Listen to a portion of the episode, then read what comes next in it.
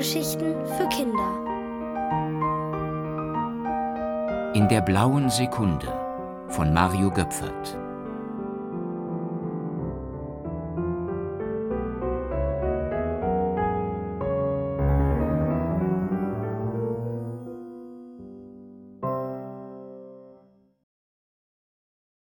Jakob Tagemüt Heute war Amelies letzte Nacht in Tante Lucys altem Haus, denn die Ferien gingen zu Ende.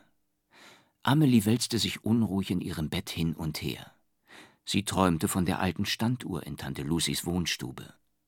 Im Traum war sie so hoch wie ein Turm, und das riesige Zifferblatt schimmerte bläulich im Mondlicht. Amelie bekam es mit der Angst zu tun. Da verspürte sie ein Kitzeln auf der Stirn und öffnete die Augen.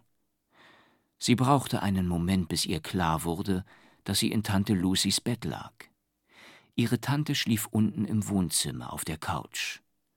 Es war ungewöhnlich still, so ruhig, wie es nur in einer blauen Sekunde sein konnte.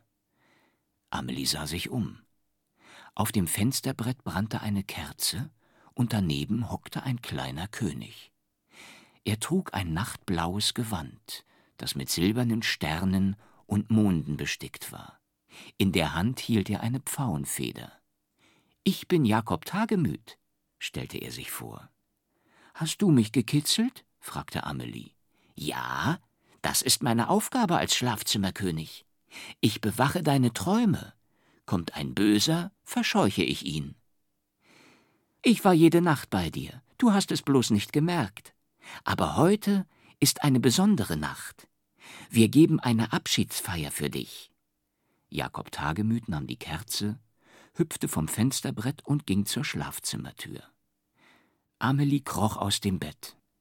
Wie staunte sie, als sie die Treppe hinunterkam. Im Korridor war auf dem Teppich eine weiße Tischdecke ausgebreitet. Teelichter brannten und blaue Servietten lagen bereit.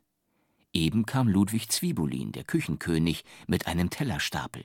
Er war so beschäftigt, dass er Amelie nur kurz zunickte. Wir wollen inzwischen den Stubenkönig wecken, sagte Jakob tagemüd und winkte Amelie ins Wohnzimmer. Er trat an die rote Couch heran, auf der Tante Lucy schlief, und schlug die Decke ein Stück zurück. Amelie sah nur Tante Lucys Füße und stellte fest, er ist nicht da. Natürlich ist er nicht da. Ich muss ihn erst mit der Traumzeitpfeife rufen. Jakob Tagemüt zog eine goldene Trillerpfeife aus seinem Umhang und blies aus Leibeskräften hinein. Es kam kein Ton heraus. Doch das schien den Schlafzimmerkönig nicht zu stören. Nach einer Weile bemerkte Amelie, wie sich in der äußersten Ecke der Couch eine Kuhle abzuzeichnen begann, die allmählich tiefer wurde, während die Luft darüber zu flimmern begann und die Gestalt des Stubenkönigs annahm. Amelie fiel wieder ein, was der Stubenkönig am ersten Tag zu ihr gesagt hatte. Sobald wir schlafen, klappt die Zeit ihre Flügel über uns zusammen und trägt uns fort.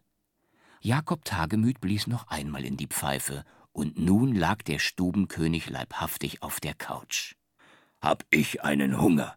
Mal sehen, was der Küchenkönig Leckeres gekocht hat, sprach's und kletterte vorsichtig über Tante Lucys Füße hinweg. Jakob Tagemüt ging derweil mit Amelie ins Badezimmer und weckte den Toilettenkönig in seinem Handtuchschlafgemach. Dann gingen sie zum Musikzimmerkönig der auf einem Stapel Notenpapier schlief. Und Hans Rumpel, den Dachbodenkönig, fanden sie zwischen den Kleidern in der Lumpentruhe. Als sie in den Korridor zurückkehrten, war die Festtafel schon gedeckt. Auf jedem Platz standen Teller und Schälchen, daneben lag Silberbesteck.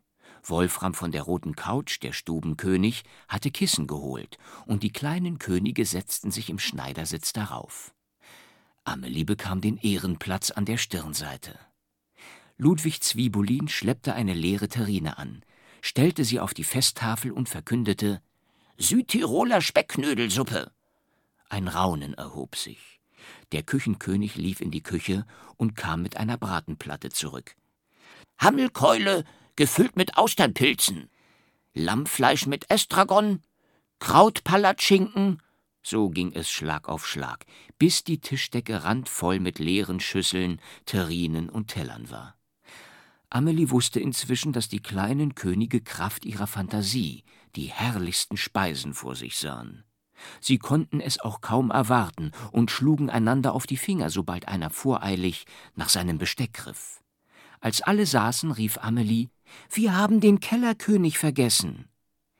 In diesem Moment ging die Haustür auf und ein weiterer König trat herein. Er trug eine blaue Gärtnerschürze und auf dem Kopf einen vergoldeten Blumentopf. Wären da nicht ein paar Spinnweben hinter seinem Ohr gewesen, keiner hätte in ihm Modrian den Schimmligen erkannt. Stolz verkündete er Ich herrsche jetzt über die Gartenlaube, und der Fahrradschuppen nebenan gehört mir auch. Auch Amelie strahlte. Schließlich war es ihre Idee gewesen, dass der Kellerkönig in die Gartenlaube ziehen solle. Hast du schon einen neuen Namen? fragte sie. Modrian schüttelte den Kopf. Heribert von der rostigen Harke, schlug der Dachbodenkönig vor. Oder wie gefällt dir wie Lucipeter, der Beölte? spottete der Musikzimmerkönig. Mahlzeit, rief Ludwig Zwiebulin, bevor die anderen noch mehr alberne Vorschläge machen konnten.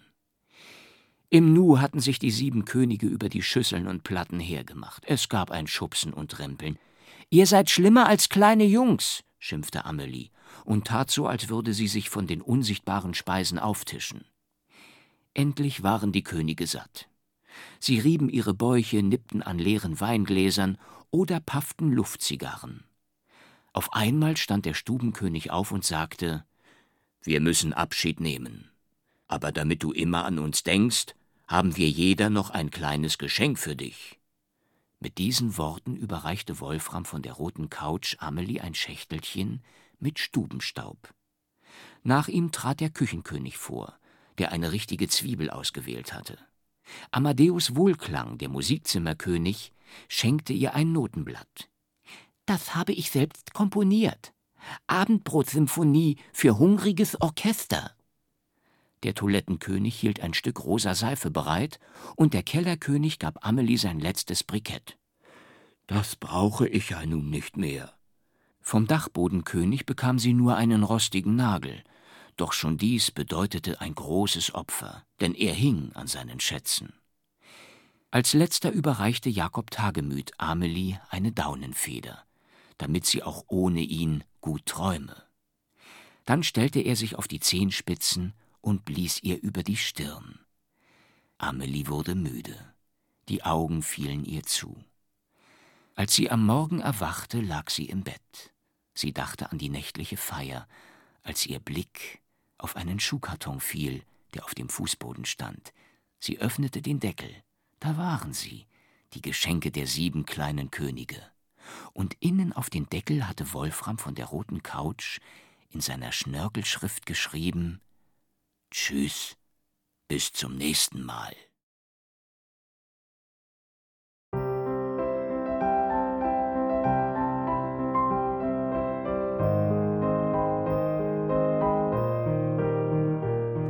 Hörtet In der blauen Sekunde von Mario Göpfert, gelesen von Udo Schenk.